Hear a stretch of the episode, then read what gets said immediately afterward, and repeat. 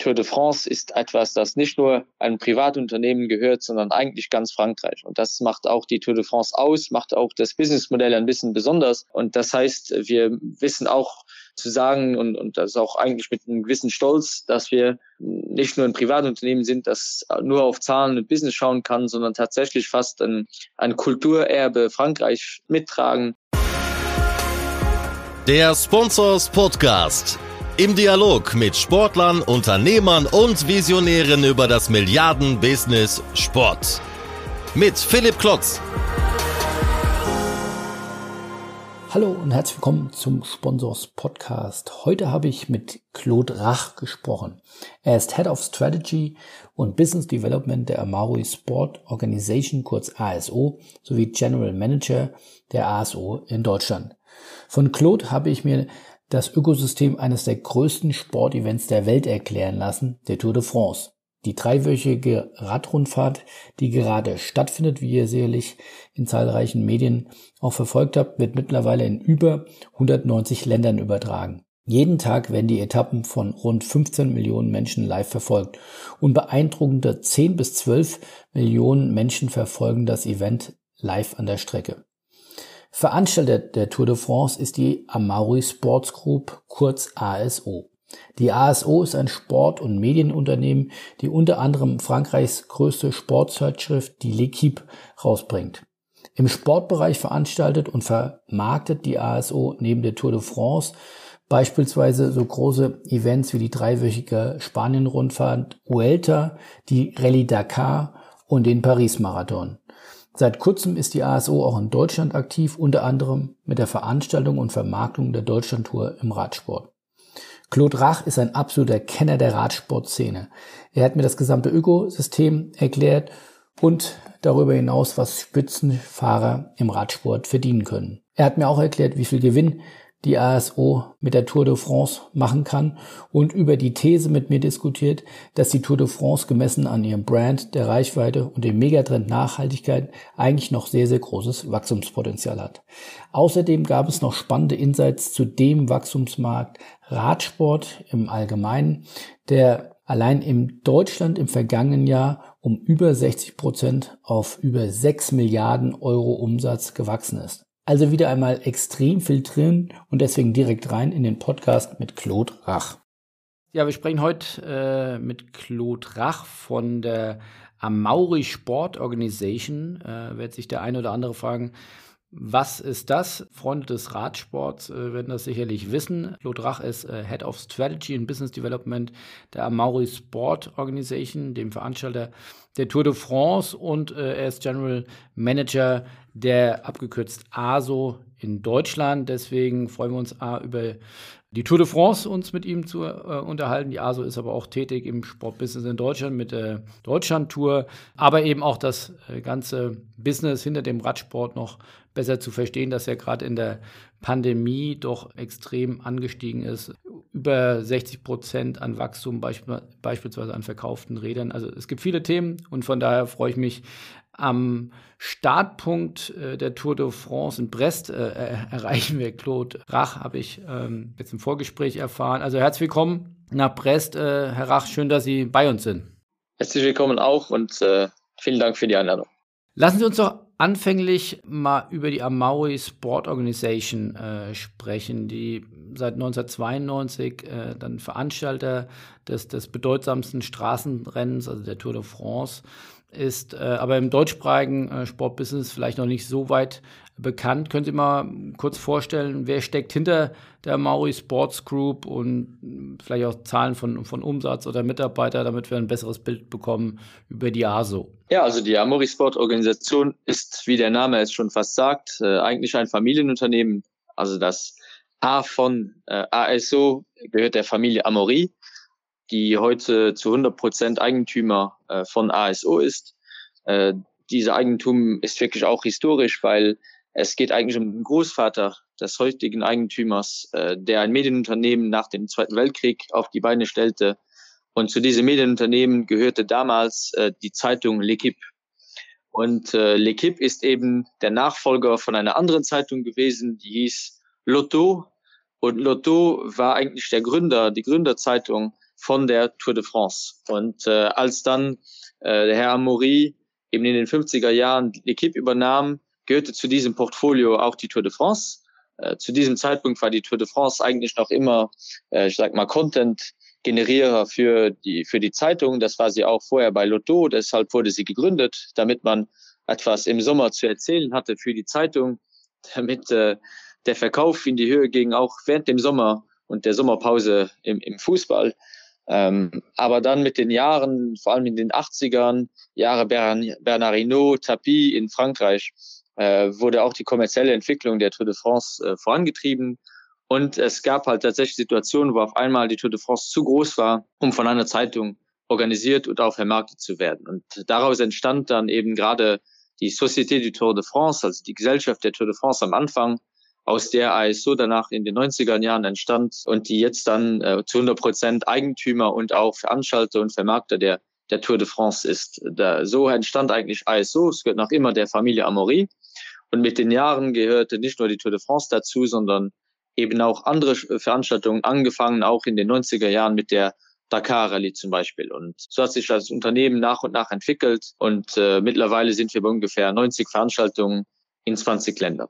Und können Sie auch was äh, zum Umsatz sagen der gesamten Gruppe? Ist das, ist das öffentlich? Also es ist nicht öffentlich, aber wir sind in einem relativ, äh, also dreistelligen Millionenbetrag, der in den Sport-Business-Bereichen natürlich nicht äh, in Größenordnung wie Formel 1 oder Fußball-Weltmeisterschaften mitspielt, aber der für ein Privatunternehmen natürlich auch in Frankreich doch schon ja, relativ äh, hoch ist. Und von den Mitarbeitern her sind wir bei ungefähr 350 Mitarbeitern, die im Sitz äh, in Paris arbeiten, die auch alle Aspekte der, der Veranstaltung und Vermarktung von Sportevents wirklich betreiben.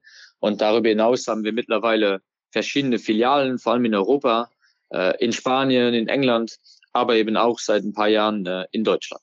Wenn man das jetzt vergleicht mit dem, mit dem deutschsprachigen oder mit dem deutschen Markt, ähm, dann wird man sagen, dann ist äh, L'Equipe ja so ein Stück weit die Sportbild oder das Kicker Deutschlands. Das kann man so vergleichen, oder? Genau, L'Equipe ist wirklich, also bei Weitem die bekannteste äh, Sportzeitung in, in Frankreich hat auch äh, in sogar generell im Vergleich Printmedien äh, in den Top 5 in Frankreich generell, ist äh, eine der meistbesuchten auch äh, Webseiten in, in Frankreich und äh, ja, ist der Teil der, der, der Sportmedien bei uns, ist aber relativ getrennt eben vom Sportveranstaltungsteil, den ASO übernimmt, aber wie gesagt, tatsächlich gehören beide noch immer zu 100 Prozent der Familie Amori. Aber am Anfang war es Beiwerk. Ich könnte mir vorstellen, dass jetzt die Vermarktung und der Betrieb sagen wir, der Tour de France und der anderen Events äh, den Umsatz der Zeitung eher schon übertroffen hat. Definitiv, also vom Umsatz her nicht unbedingt, äh, aber tatsächlich äh, sowieso vom, vom Profit her.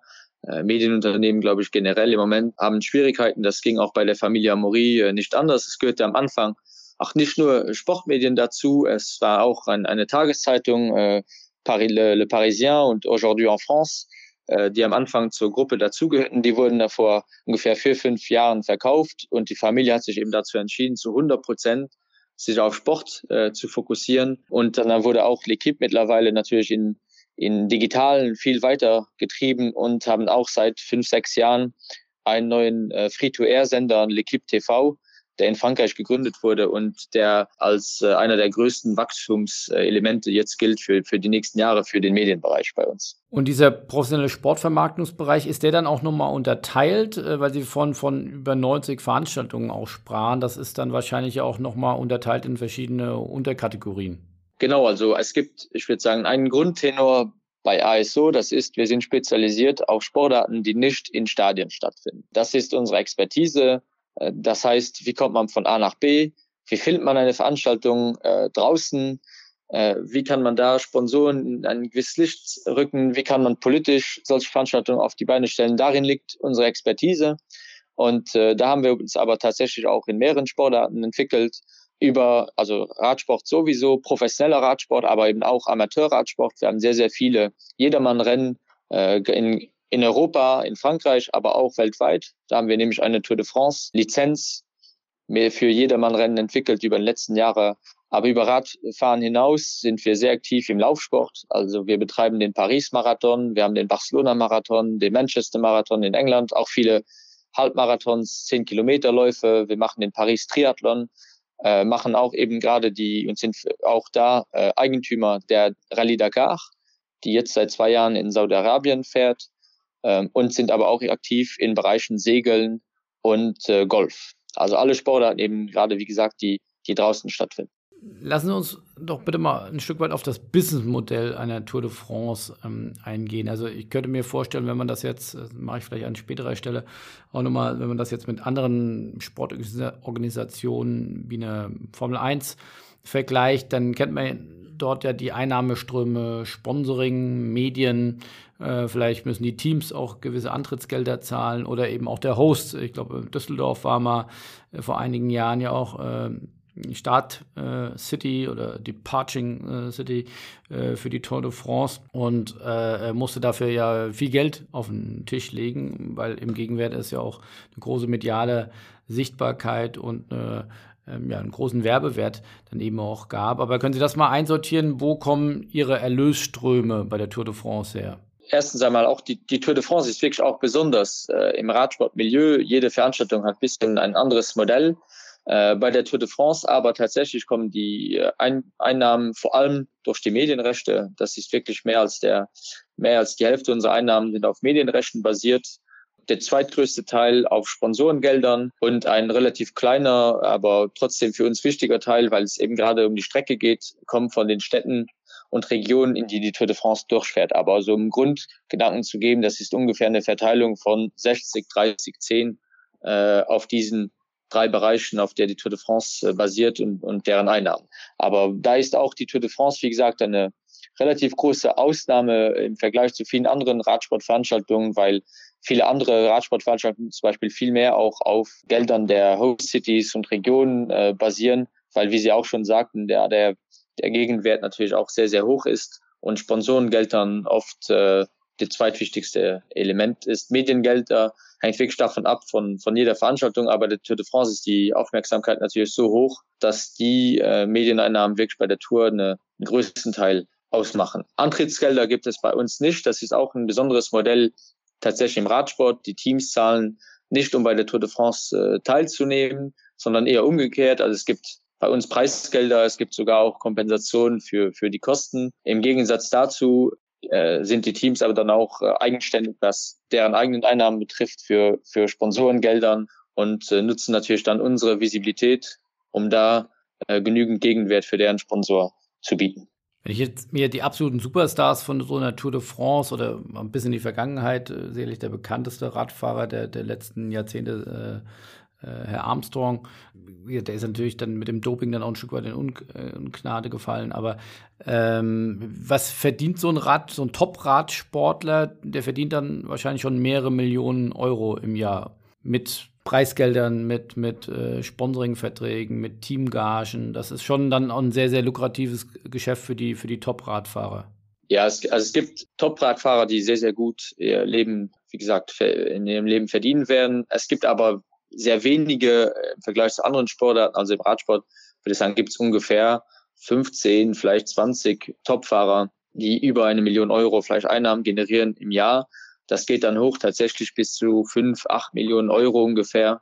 In den Bereichen reden wir. Aber man muss auch dazu sagen, dass der Durchschnittsradfahrer in einer ersten Liga, also in, zum Beispiel, ein, es gibt ja bei jedem Team ungefähr 30 Radfahrer, äh, es gibt äh, gut 18, 19 Teams, also von den 500, 600 Topfahrern, die es in der ersten Liga gibt, gibt es ungefähr ein Durchschnittgehalt von 250.000 Euro im Jahr.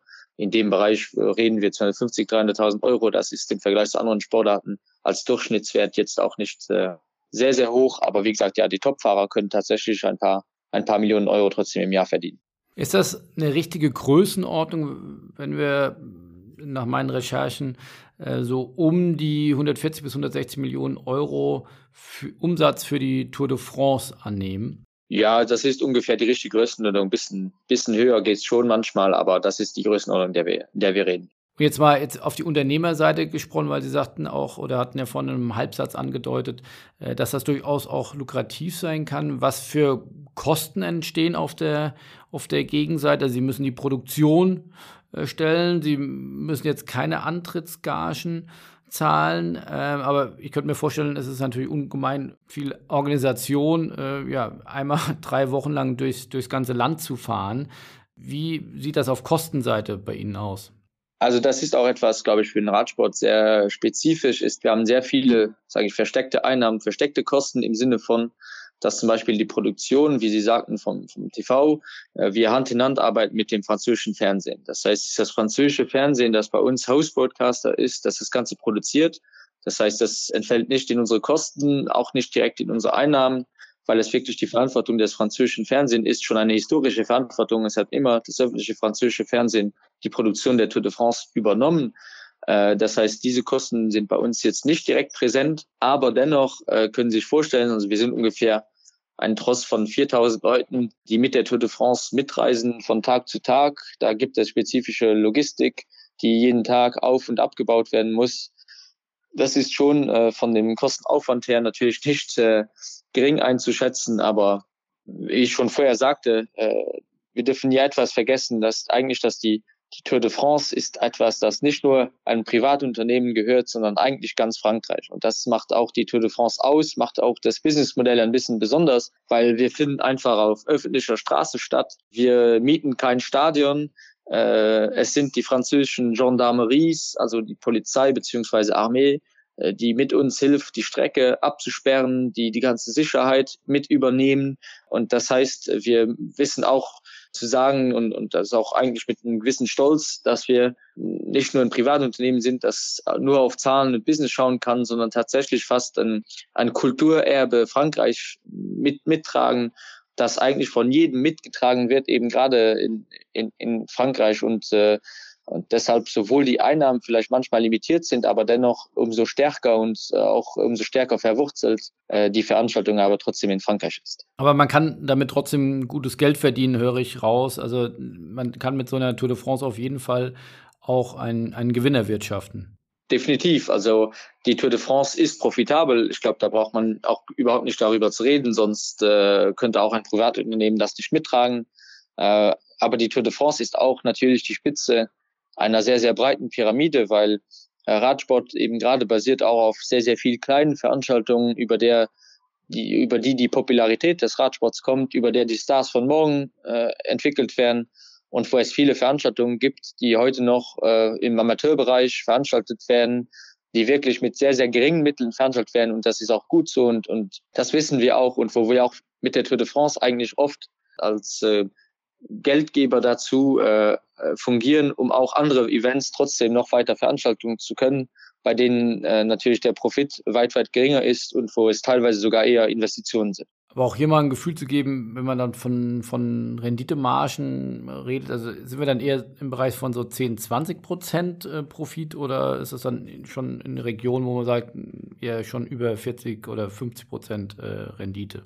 Über 10, 20 Prozent definitiv. Ähm, aber wie gesagt, wenn man dann den, das Rads-Ökosystem sich im Ganzen anschauen würde und wie viel Geld eigentlich die von der Tour de France dann in andere Elemente reinfließen, dann äh, ist die Marge trotzdem eher schon wieder äh, eher bei geringer und sind wir trotzdem wieder bei 10, 20 Prozent. Also das hängt immer davon ab, wie man es sieht. Als Stand-alone-Event ist die Tour de France sehr profitabel. Als Event an der Spitze einer breiten Pyramide ein bisschen weniger. Ich würde aber gern noch ein bisschen mehr auch verstehen, wie, äh, sage ich jetzt mal, äh, zum Beispiel ein, ein Steckenpferd von uns ist ja das Sponsoring. Was können Sie jetzt Sponsoren anbieten, wenn Sie sagen, ich glaube, Skoda ist ein langjähriger Partner aus dem Radsport oder also wenn, wenn auf einmal oder Sky ist ein, äh, aus, aus England, äh, die haben jetzt vor allem ein Team lange Jahre gehabt. Ähm, wenn jetzt ein Unternehmen beschließt, dort äh, groß einzusteigen, was, was können Sie denen anbieten? Also ich glaube, erstens einmal natürlich ist Tour de France ein Sichtbarkeitsevent. Ja? Das ist äh, in, in, in Frankreich haben wir regelmäßig Quoten von über 40 Prozent. Über 40 Millionen Leute in Frankreich haben eine Minute der Tour de France äh, letztes Jahr gesehen und das werden von Jahr zu Jahr mehr. Das ist in Europa nichts anderes. Äh, da entwickeln wir uns auch von Jahr zu Jahr mehr und kriegen regelmäßig eben gerade äh, erhöhte Sichtbarkeitselemente. Aber die Tour de France ist wirklich viel mehr. Also das heißt, Sichtbarkeit ist ein wichtiger Faktor, weil es einfach gewisse Garantien gibt an, an Visibilität und auch an äh, Markenentwicklung. Aber für Unternehmen, die sich für die Tour de France interessieren, sind es meist Unternehmen, die wirklich eine breite Masse von Leuten ansprechen möchten und die auch vor Ort einen direkten Kontakt mit den Leuten suchen, weil was es die Tour de France einzigartig macht, ist einfach, dass sie eben gerade auf öffentlicher Strecke stattfindet. Es ist die einzige Sportart und die Sportveranstaltung weltweit in diesem Rahmen, die eigentlich an jedem seiner Haustür vorbeigehen kann. Und das macht es eigentlich einzigartig. Es, es gibt keine andere Veranstaltung, die zu den Fans und zu den Leuten hingeht. Äh, wir sprechen regelmäßig mit Fahrern teilweise und die wurden eigentlich immer inspiriert dadurch, weil die Tour de France irgendwann einmal in deren Leben vor Ort, in ihrem Dorf, in ihrer Stadt, an ihrer Haustür vorbeigefahren ist. Und genau das macht, macht, macht glaube ich, auch für Sponsoren die Tour de France aus, diese Nähe zu äh, ihren Zielgruppen, zu ihren Kunden, zu sagen, wir stehen dazu eben gerade ein, ein populäres, im, im positiven Sinne, populäre Veranstaltung zu sein und eben gerade auch diesen direkten Kontakt mit den Leuten zu haben. Es sind jedes Jahr zwischen 10 und 12 Millionen Zuschauer an der Strecke der Tour de France, wo wir eine auch da natürlich für die Sponsoren gibt es ja auch schon mittlerweile wirklich historisch und traditionell. Das war die, die erste eigentlich Direct Marketing Initiative weltweit mit der, mit der Werbekarawane der Tour de France, die wirklich ja ein Teil der ADN der Veranstaltung mittlerweile ist und die natürlich das, diese Möglichkeit genau den auch den Sponsoren anbietet, den direkten Kontakt mit Leuten zu suchen und eben gerade eine, eine sehr, sehr breite Basis von, von Leuten anzusprechen. Also ich würde sagen, das ist wirklich das Hauptthema für Radsport allgemein und auch die Tour de France, ist eben gerade die Nähe zu den Leuten zu suchen, hinzugehen, vor Ort zu aktivieren und auch die Möglichkeit zu haben, in ein, und das ist noch so kleineres Dorf manchmal zu gehen und Leute anzusprechen und einfach da das Glänzen in den Augen zu sehen, wenn die Tour de France dahin kommt. Und deshalb ist auch für uns bei der Tour de France immer wichtig, natürlich in die Großstädte zu gehen. Also Paris ist ja traditionell sowieso Ankunftsziel äh, der Tour de France, aber eben gerade so manchmal in Städte zu gehen. Ich glaube jetzt wie Le Sardinen oder andere dieses Jahr bei der Tour de France, wo dann nicht mal normalerweise 1000 Einwohner sind. Aber das aufzuhalten, zu sagen, die Tour de France kann bei jedem nach Hause, zu Hause, nach Hause kommen, das ist eigentlich, was es besonders macht. Und ich glaube, das ist auch, was die, die Sponsoren, die bei der Tour de France sehr, sehr langfristig schon mit dabei sind, am, am meisten wertschätzen können, neben der Sichtbarkeit und allen anderen Initiativen, die wir in den letzten Jahren entwickelt haben. Und weil Sie gerade eben sagten, äh, 10 bis 12 Millionen an der Strecke. Äh, können Sie noch ein paar Zahlen sagen zu, zu ja, kumulierten äh, Live-Zusehern an den Mediengeräten? Das ist ja wahrscheinlich nicht nur Fernsehen, sondern äh, auch dann digital. Dann vielleicht auch kumulierte Zahlen, wo Sie sagten, äh, ja, die Hälfte der, der Franzosen oder, oder über 40 Prozent äh, haben mindestens mal ein, ein Snippet äh, gesehen. Haben Sie da nochmal so auch europaweite oder sogar weltweite Zahlen? Also auf äh, europaweiten Zahlen äh, sind wir ungefähr bei 15 Millionen Leuten, die eine Live-Etappe, also bei äh, einer Durchschnittsquote von 15 Millionen Zuschauern, die die Tour de France live am Fernsehen verfolgen, ähm, kumuliert, glaube ich, sind wir, das müsste ich einmal kurz äh, reinschauen, aber ich glaube, wir sind bei ungefähr 700 Millionen Stunden, wir rechnen das mittlerweile in Stunden, ne? 750 Millionen Stunden, die gesehen werden äh, weltweit, eben gerade auf den 100 Sendern, die die Tour de France übertragen. Äh, aber der Grundmarkt bleibt Europa, wo wir ungefähr bei ja 15 Millionen Leute sind, die an im Durchschnitt an einem gewissen Zeitpunkt immer die Tour de France äh, im Live-Signal schauen. Und entlang der Strecke, wie gesagt, ja, definitiv, also 10 bis 12 Millionen äh, sind an der Strecke. Davon sind sehr viele Familien. Wir haben auch wirklich mittlerweile eine Tendenz zu auch zu viel mehr Frauen, die präsent sind an der Strecke. Also vier aus zehn Zuschauern sind auch äh, Frauen entlang der Strecke und über 25 Prozent sind auch ähm, ähm, Leute, die außerhalb von Frankreich anreisen, um die Tour de France zu schauen. Das heißt, da sieht man auch ein bisschen diesen Fokus natürlich auf schon direkten Tourismusimpakt für die Regionen und Städte, die die Tour de France willkommen heißen. Und wie sieht dann Ihre Sponsorenstruktur aus? Haben Sie dann auch wie das, jetzt vergleichen wir mit Fußball-Bundesliga, die dann verschiedene Ebenen haben in den, in den Sponsorings bis hin zum Hospitality? Ist das auch ein Thema, wo Sie da stark untergliedern? Oder ich glaube, wenn ich mich jetzt an die, äh, an die, an die Tour de France erinnere, denke ich jetzt an Volvic und, und äh, ich glaube, es gibt so, so zwei, drei langjährige Partner. Können Sie mal da Ihre Sponsoring-Struktur äh, und Pyramide mal vorstellen? Also bei uns bei der Tour de France gibt es auch natürlich eine, eine Sponsorenpyramide. Da gibt es vor allem etwas äh, für die Hauptsponsoren, das heißt bei uns Tour de France Club, also der Club der Tour de France. Da sind alle Trikotsponsor der Tour de France vertreten, weil was ja auch besonders ist bei der Tour de France, ist das eigentlich unsere Trophäe und das sind die nun mal die Trikots tragen auch die Namen und äh, die Logos unserer Hauptsponsoren. Also das gelbe Trikot ist LCL, eine französische Bank, die mittlerweile seit über 25 Jahren Partner des gelben Trikots sind. Äh, dann haben wir Leclerc, eine Supermarktkette für das Backtrikot, Skoda für das beste Sprinttrikot und Chris äh, für das beste Jung, den besten Jungprofi. Das sind die für uns die Hauptsponsoren und äh, neben diesen Sponsoren haben wir dann auch äh, noch eine zweite Ebene von Sponsoren, äh, die sowohl eine relativ große Visibilität haben, aber auch den Sportpreisen noch liiert sind. Das ist zum Beispiel jetzt Continental, äh, die bei uns Partner sind für den Gewinner äh, der Etappen bei der Tour de France. Das ist auch noch Tissot, die mit dabei sind, Le Coq Sportif, unser Ausrichter, äh, die eben auf dieser zweiten Ebene auch im Rennen relativ viel Visibilität haben und auch Sichtbarkeit generieren, Hospitality sowieso.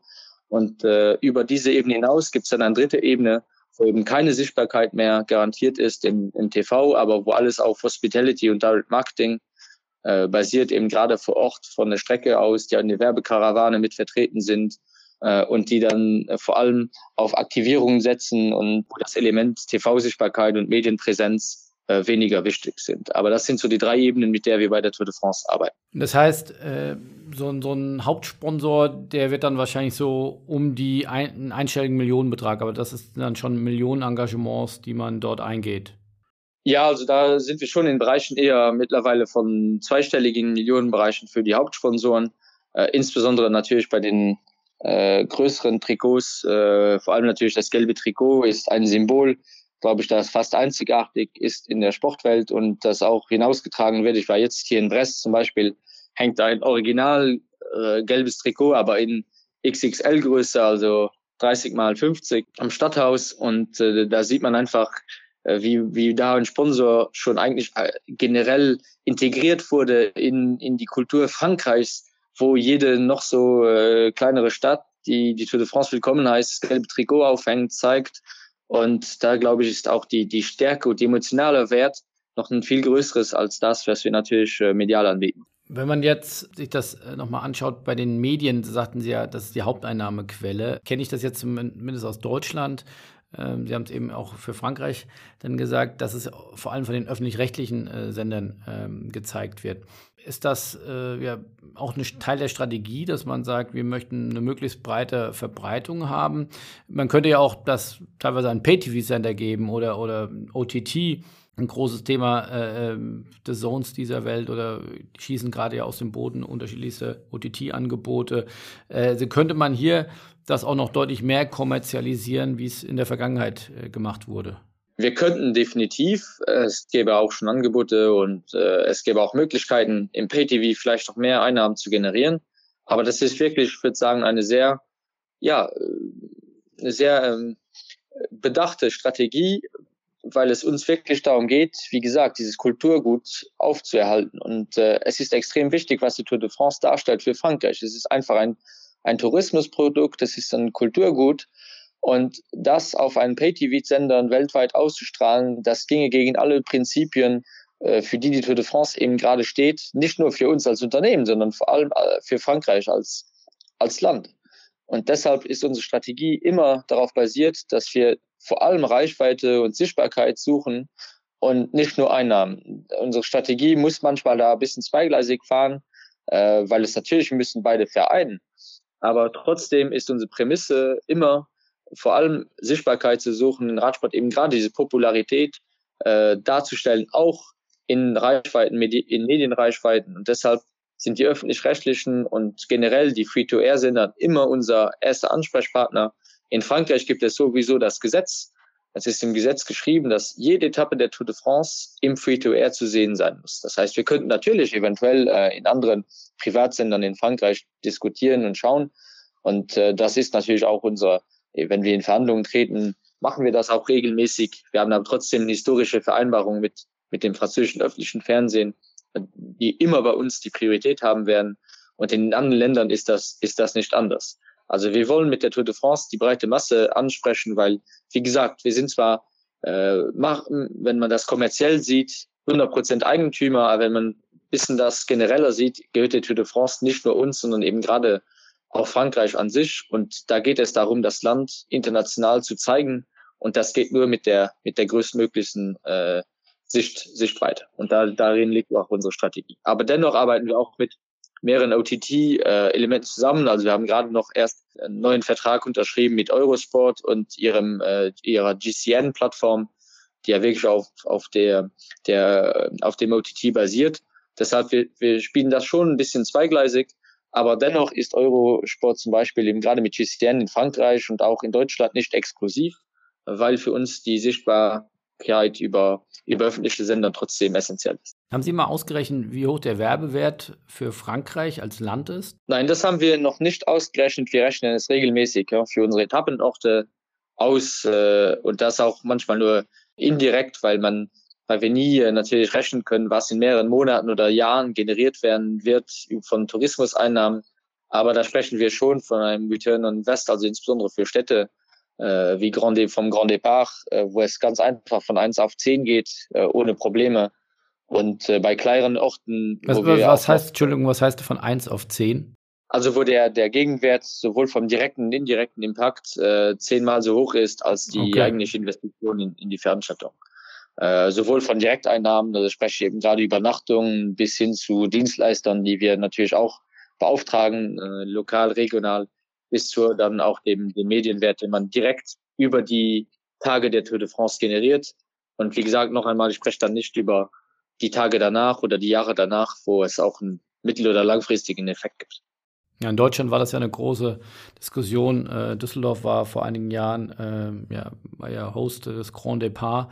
Da hat es aber eine große politische Diskussion gegeben, ob jetzt diese Gelder, ich glaube, da ging es ja um, um, um hohen einstelligen Millionenbetrag oder, oder um, die, um die 10 Millionen plus minus, was das gekostet hat, ob das jetzt gerechtfertigt sei oder nicht. Also ich finde, da hat Sport immer grundsätzlich oder die Sportevents äh, eine schlechte Lobby. Äh, wird immer nur die Ausgaben gesehen, aber weniger die positiven Effekte. Also ich glaube, da müsste es jetzt kein Fehler, sag ich mal, der, der Tour de France. Aber grundsätzlich ist das ja oft eine Diskussion, äh, die mediale Reichweite und, und den Return, den nimmt man gerne mit, aber das Invest lässt man gerne aus. Zumindest in der, in der politischen Diskussion. Und das finde ich immer ein bisschen ein schwieriges Thema, aber äh, gehört natürlich auch in die Öffentlichkeit, aber äh, wird oftmals in der Öffentlichkeit dann sehr einseitig äh, beleuchtet. Das stimmt, da sind wir natürlich auch damit konfrontiert regelmäßig und äh, es liegt an uns dann auch die natürlich die Argumente zu liefern, die das Gegenteil beweisen, aber wir sind wirklich und äh, ich bin auch persönlich wirklich sehr, sehr überzeugt vom Return, das den Radsport anbieten kann, weil, wie gesagt, äh, nichts gegen die anderen Sportarten, weil die haben andere Argumente zu liefern, aber wenn man einmal sich die Bilder einer Tour de France und auch den anderen Radsportveranstaltungen anschaut, dann versteht man einfach, da ist ein Tourismusprodukt, das eigentlich kein anderer anbieten kann und für das man, wenn man das äh, irgendwo als, als Werbemittel kaufen möchte, dann sind das Werte, die, die, die wirklich nicht nur im Zehnfachen, sondern im Hundertfachen eher äh, wiederzufinden sind. Und da gebe ich Ihnen total recht, dass da natürlich auch in Deutschland vielleicht ein bisschen manchmal mehr auf, äh, auf mittel- und langfristige Effekte schauen kann, als nur die kurzfristige schwarze Null und der, die Direkteinnahmen, die vielleicht am Tag danach schon generiert werden. Wir haben auch Beispiele wie Yorkshire, wie Utrecht, wie Rotterdam, als alle Grand Departs der Tour de France, auch im Ausland, waren immer extrem erfolgreich und Yorkshire profitiert heute noch davon, von, von Direkteinnahmen, aber sogar von lang, langfristigen Effekten, weil einfach jetzt 20, 30 Prozent mehr Leute Rad fahren. Und das sind Effekte, die, die vom Gesundheitssystem bis zu äh, Reduzierung der, der Abgase über äh, weniger Stau, äh, wenn man das wirklich hochrechnet, die ich glaube man nie zu, ja, zu wenig eigentlich ein, einzuordnen kann. Das mit dem touristischen äh, äh, Werbeprodukt kann ich auf jeden Fall bestätigen. Also äh, N gleich eins, aber mein Vater sitzt, glaube ich, äh, bei der Hälfte der Rennen mit dem, äh, mit dem Atlas äh, bei der Tour de France und verfolgt, wo die Tour jetzt lang geht. Also er hat, glaube ich, mittlerweile Frankreich ausstudiert, dank der Tour de France. Äh, ist da auf jeden Fall äh, das ist, glaube ich, ein Best Case, äh, dass der, Zuschauer nicht nur einfach passiv im, im, in der Couch sitzt und das verfolgt, sondern sehr aktiv und, und, oder neudeutsch sehr engaged ist und, und das dann sozusagen wirklich auch noch mitverfolgt, wo die Tour dann lang geht. Ja, und, und, und, und wir müssen auch das, also wir gestalten auch das Produkt als gerade als Tourismusprodukt. Also wir machen sehr, sehr viel Arbeit auch im Voraus, wo es darum geht, eben gerade zu sagen, was möchten wir zeigen, wo wir an die Regionen herantreten, an die Städte. Was sind die Sachen, die ihr auch zeigen möchtet? Was sind die Geschichten, die man erzählen kann? Weil, wie gesagt, Tour de France ist eben gerade nicht Sport. Tour de France ist gerade so viel Historie und gerade so viel Geografie äh, äh, als Sport. Und, äh, und das ist für uns wichtig, dass wir das immer im Hinterkopf behalten. Und so wird auch bei uns jede Radsportveranstaltung gedacht als Tourismusprodukt und nicht nur als, als Sport. Gibt es denn auch große, also die absoluten Top-Brands, die man jetzt von der Euro kennt, von der Champions League vielleicht, äh, von, von den Olympischen Spielen, von Mastercard über ja, vielleicht Audi bis hin zu ähm, ja, der Deutschen Telekom oder also Allianz, also wirklich absolute Top-Brands, die ja wirklich teilweise Dutzende äh, von Millionen Euro pro Jahr dann investieren für die, die, ja, die Fußball-Hauptassets ja von der Euro über die Champions League bis, bis Weltmeisterschaften oder Olympischen Spielen. Dass die mittlerweile auch anklopfen, die dann auch vielleicht bereit wären, nochmal deutlich größere Summen zu bezahlen, ist so ein Trend, ist so eine Entwicklung erkennbar? Also ich würde sagen generell ja. Äh, auch weil wir mit der Tour de France mittlerweile in verschiedenen Märkten aktiv sind, die vorher tatsächlich nicht aktiviert wurden über die Tour. Also wir haben jetzt seit ein, ein paar Jahren haben wir den, sind wir den Weg gegangen, dass wir sagten, mit der Tour de France möchten wir Veranstaltungen in anderen Ländern aufbauen, haben jetzt in Asien äh, Veranstaltungen gemacht mit der Tour de France Marke, machen eben, machen eben gerade Jedermann-Rennen in 20 verschiedenen Ländern weltweit mit der Tour de France Marke. Das heißt, wir haben versucht, wirklich über die letzten Jahre eine Plattform zu schaffen, wo ein Sponsor eben nicht gerade nur in Frankreich direkt aktivieren kann, sondern auch äh, in vielen anderen Ländern Darüber hinaus sehe ich auch die Tendenz generell bei anderen Radsportveranstaltungen, dass mehr und mehr große Unternehmen äh, aktivieren. Also ein Beispiel, Ineos, einer der größten Unternehmen jetzt in England, das extrem viel in, in Sportsponsoring investiert, hat sich jetzt dem Radsport gewidmet vor zwei Jahren. Wir sind seit fünf Jahren, haben wir als Hauptpartner in Norwegen äh, Statoil, die mittlerweile Equinor heißen. Das ist einer der Welt, weltgrößten Energieproduzenten. Äh, aber was wichtig ist, auch bei den Sponsoren, ist, ist eben gerade, glaube ich jedenfalls, dass sie nicht dasselbe suchen als bei Fußball oder bei anderen Sportarten. Also wir, wie gesagt, wir sind zwar sehr sichtbar und das gibt auch eine gewisse Garantie, aber wir sind keine Fußball-Weltmeisterschaft, auch keine Olympischen Spiele. Unser, unsere Event findet eben gerade nicht in Stadien statt, in denen wir Millimeter genau und Sekunden genau sagen können, wann welches Logo genau visibel und sichtbar ist. Das findet man beim Radsport nicht. Aber wenn man bisher steht, was der Radsport eben anders bieten kann, eben gerade an dieser Nähe zu, zu den Kunden, dann glaube ich, ist das auch für größere Unternehmen äh, extrem interessant. Aber es muss halt Unternehmen geben, die auf direkten Kontakt setzen und auch Lust haben, vor Ort zu aktivieren, die regionale Interessen sehen und äh, die sehr gut regional verankert sind. Deshalb eben gerade kommt es auch nichts aus, äh, es ist auch nicht Zufall, dass eben gerade zum Beispiel äh, bei uns eine Supermarktkette in Frankreich und ein großer Retail-Banking-Bank äh, äh, mit LCL, dass das unsere zwei unserer Hauptsponsoren sind, eben gerade die sehr, sehr gut regional und auch lokal vernetzt sind und das auch immer wieder sehr, sehr gut hier aktivieren können. Aber der nächste Schritt ist definitiv auch ein Unternehmen zu finden in den nächsten Jahren, das sowohl in Frankreich sehr stark vernetzt und verankert ist, aber auch international weil wir uns mittlerweile mit der Plattform, die wir mit der Tour de France bieten, sehr, sehr wohl fühlen, äh, dass auch äh, ein Unternehmen, egal wo in der Welt, das gut äh, aktivieren kann vor Ort. Was ist denn der wichtigste Markt außerhalb von Frankreich für Sie? Also das bleiben die europäischen Märkte jetzt im ersten Schritt. Äh, das sind bei uns äh, Spanien, Italien, England und, und, und Deutschland. Äh, das aus mehreren Gründen, äh, aus Gründen eben gerade von Sponsorenaktivierungen, aber auch eben gerade, weil da unsere Zuschauer äh, auch sitzen, da haben wir auch die besten TV-Einschaltquoten und auch eben gerade aus Nähe von Frankreich und aus Tourismusgründen, weil das sind die Märkte, die natürlich auch Frankreich generell versucht anzuziehen, um Leute als Touristen äh, in, in, in nach Frankreich zu locken. Aber über Europa hinaus ist natürlich jetzt für die Tour de France spreche ich äh, der asiatische Markt sehr interessant. Wir haben sehr, sehr viel in Japan getan und mittlerweile in China.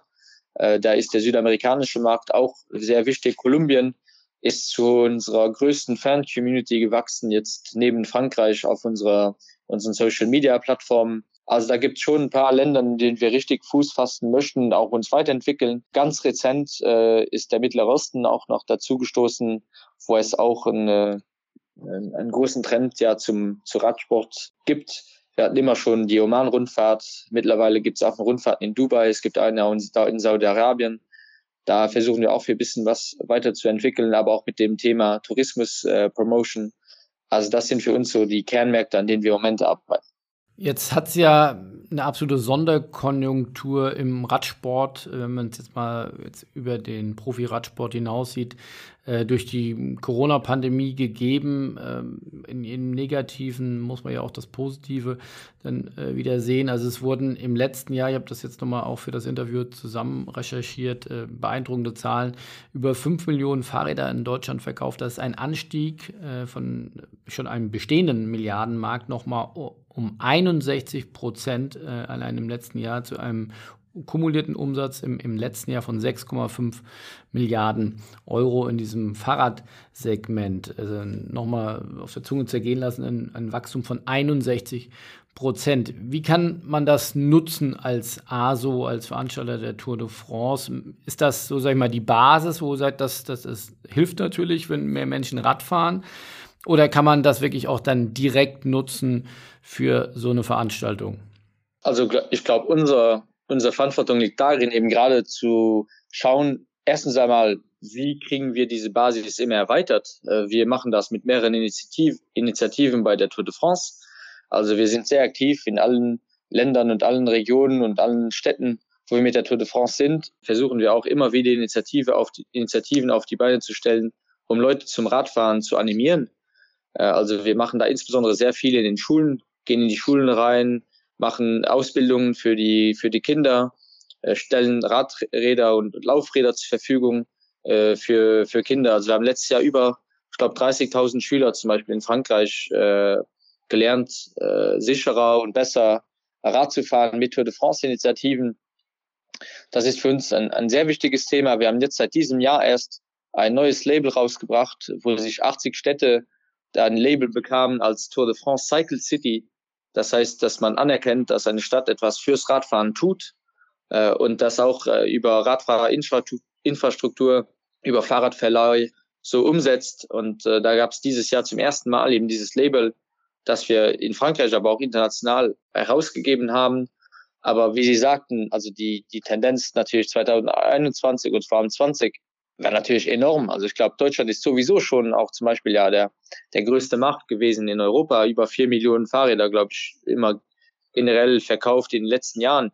Jetzt mit über fünf natürlich ein riesengroßer Anstieg. Und was man nicht vergessen darf, ist ja auch noch dieser Trend zum E-Bike hin. Also ich glaube, das E-Bike macht mittlerweile auch fast eine Million, also 25, 30 Prozent aus vom, vom Verkauf.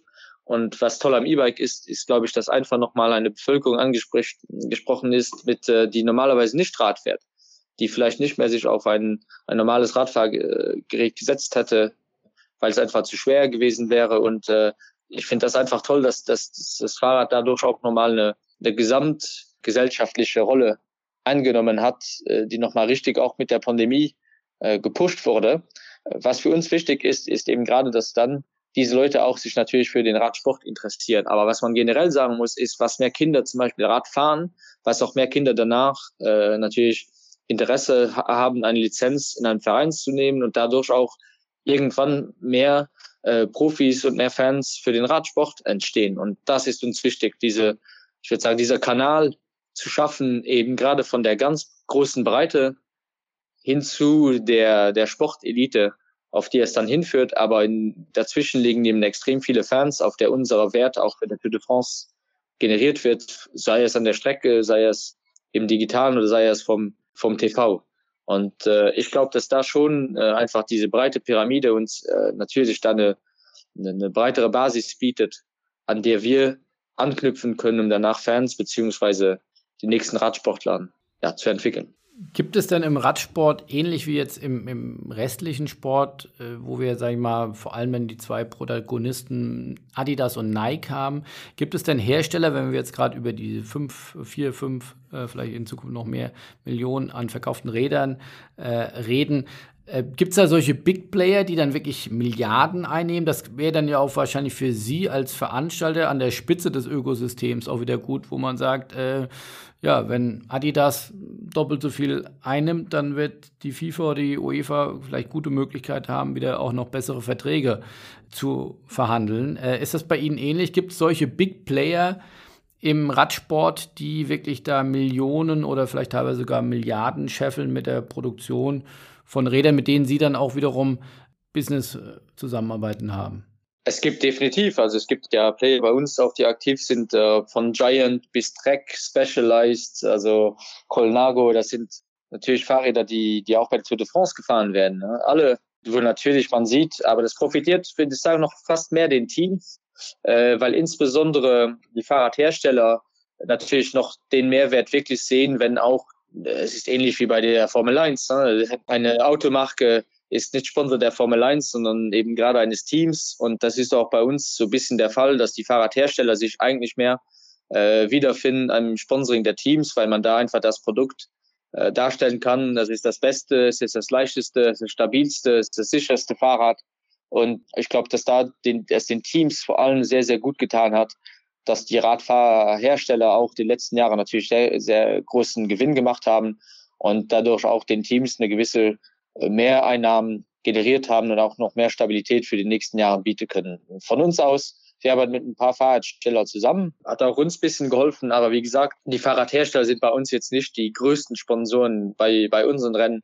Da sind sie bei den, bei den Radsportteams äh, noch, noch viel wichtiger. Aber denen hat es definitiv einen, einen guten positiven Boost gegeben über, über das letzte Jahr.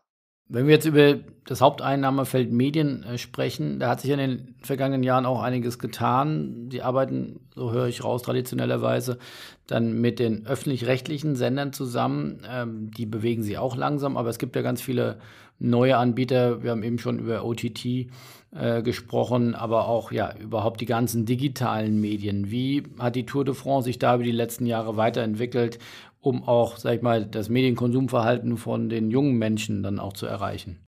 Also was ein, ein Grundunterschied, den ich selbst gesehen habe, ist einfach vor, vor zehn Jahren hatten wir einen Community Manager und einer, der ein bisschen der alles machen musste, von äh, Live-Texting bis hin zu ein paar Videos drehen und nochmal den Newsletter schreiben oder was auch immer. Äh, da haben wir mittlerweile hier bei der Tour de France ein Team von über 80 Leuten, die vor Ort sind, um Shortclips zu drehen, äh, um unsere Social Media Plattformen zu animieren, um auch äh, andere Initiativen digital wie jetzt dieses Jahr zum ersten Mal eine Fantasy League äh, solche zu animieren. Also das ist einfach schon, man sieht, dass, dass die, die digitale Komponente natürlich über allen anderen äh, Sportveranstaltungen über die letzten Jahre einen sehr, sehr großen Platz eingenommen hat. Ich glaube, wir haben mittlerweile gut neun Millionen Fans äh, auf Social Media.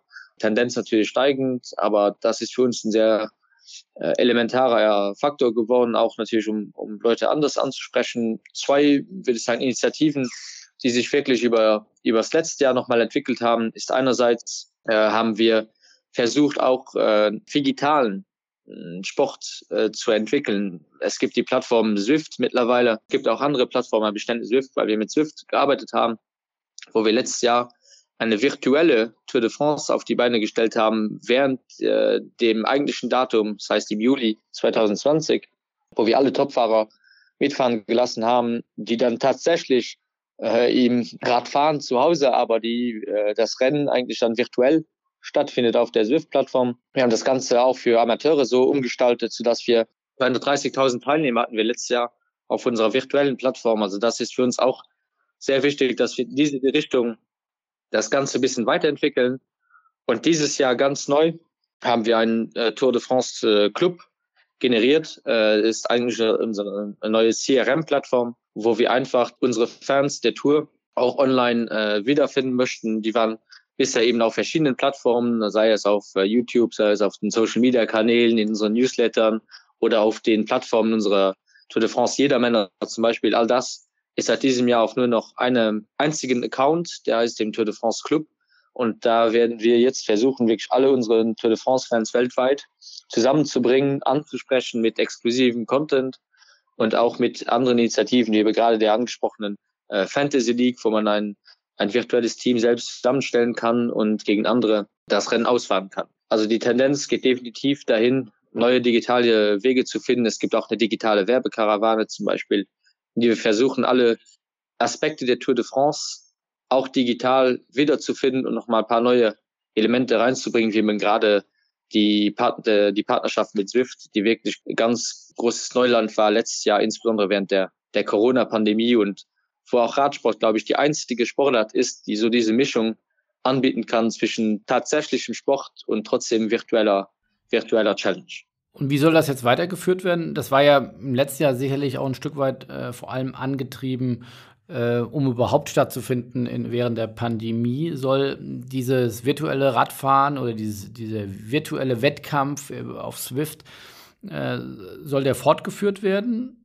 Also was wir uns äh, überlegt haben, ist, dieses Jahr kann der natürlich in dem Sinne nicht fortgeführt werden, weil es tatsächlich die, die richtige Tour de France jetzt im Juli gibt, ab, ab Samstag. Dennoch, was wir erreichen möchten, ist, dass wir eigentlich eine Komplementarität zur Tour de France schaffen. Das heißt, dass man äh, fertig bringt in den Monaten, wo die letzten Jahre eigentlich nicht so viel los ist. Das ist natürlich im Radsport und auch im Radfahren allgemein eher die Wintermonate, dass man da Alternativen anbietet, damit man übers ganze Jahr hinweg stattfinden kann. Und deshalb haben wir uns überlegt, dass dieses virtuelle Rennen weiterhin stattfinden wird, aber eben gerade in der zweiten Hälfte in den Monaten zwischen November, Februar, äh, wo man dann auch unseren Amateuren äh, anbieten kann, die Tour de France trotzdem weiter zu begleiten und auf Tour de France Strecken weiterhin zu fahren über Swift auf deren Plattform. Also das wird weiterleben, weiter Bestand äh, halten, aber eben gerade komplementär äh, zur Sommerphase in, in, in den Wintermonaten. Aber da würden dann nicht die Profis mitfahren, sondern dann sind, bieten sie sozusagen als Lizenzmodell die Strecken an, äh, dass ich mir die dann bei Swift einstellen kann. Ich will jetzt heute den Tourmalet fahren, ich will jetzt heute den Mont Ventoux fahren oder, oder das äh, Einzelzeitfahren. Äh, ist da so ein Gedanke dahinter? Genau, also Swift hat äh, ein paar Welten geschaffen, spezifisch für die Tour de France letztes Jahr. Äh, da kommen vielleicht noch ein paar hinzu, weil wir mittlerweile auch mit Swift eine Hauptpartnerschaft eingegangen sind für den Frauenradsport, was auch für uns ein sehr wichtiges Entwicklungsthema ist.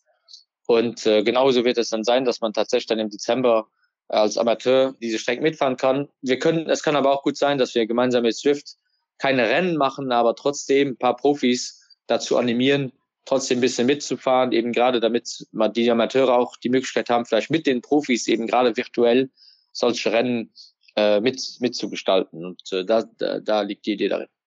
Jetzt nochmal einbiegend auf die Zielgerade, sage ich jetzt mal, unseres Gesprächs.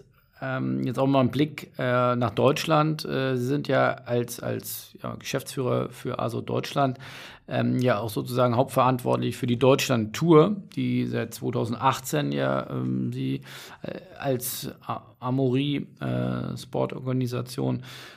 äh, Veranstalter sind. Äh, wie sind da die Pläne? Ich glaube, im letzten Jahr musste ja die Deutschland-Tour, die ja wieder reanimiert wurde, früher zu den Hochzeiten äh, Jan Ulrichs gab sie ja schon mal, wurde dann eingestellt. Sie haben sie wieder zum Leben erweckt und musste aber im letzten Jahr äh, Corona-bedingt leider ausfallen. Wie sind da die aktuellen Pläne?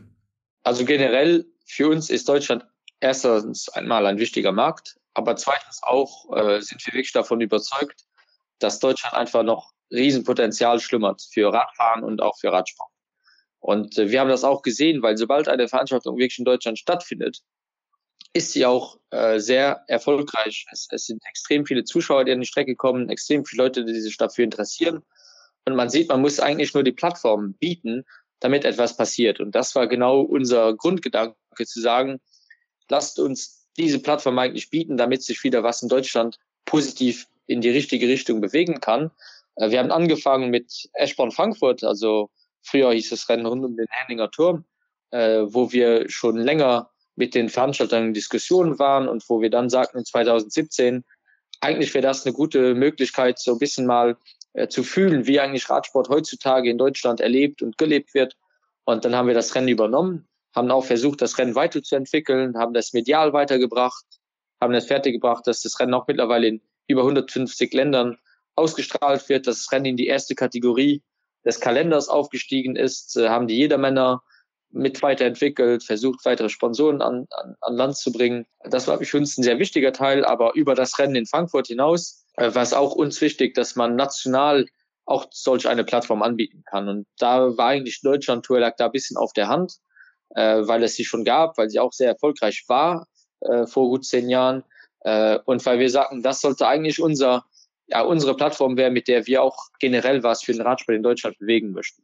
Wir haben das Rennen dann wieder reanimiert, wie Sie sagten, haben eine Vereinbarung getroffen über zehn Jahre mit dem Bund Deutsch Radfahren, der die Rechte inne hatte und haben uns dann halt Gedanken gemacht, wie das Ganze aussehen könnte. Und für uns war wichtig zu sagen, äh, die Deutschlandtour würden wir nicht nur als Profirennen auf die Beine stellen, sondern wirklich als als äh, Radfahrfestival. Und äh, das war für uns extrem wichtig, weil eben gerade in Deutschland der positive Trend nicht nur vom Sport getragen wurde, sondern wirklich auch vom Radfahren. Und deshalb sollte das die Deutschlandtour darstellen, ein, ein Festival, wo es darum geht, jeden vom Profi bis zum Kleinsten auf den Laufrädern mit einzubinden. Und das waren eigentlich unsere Pläne.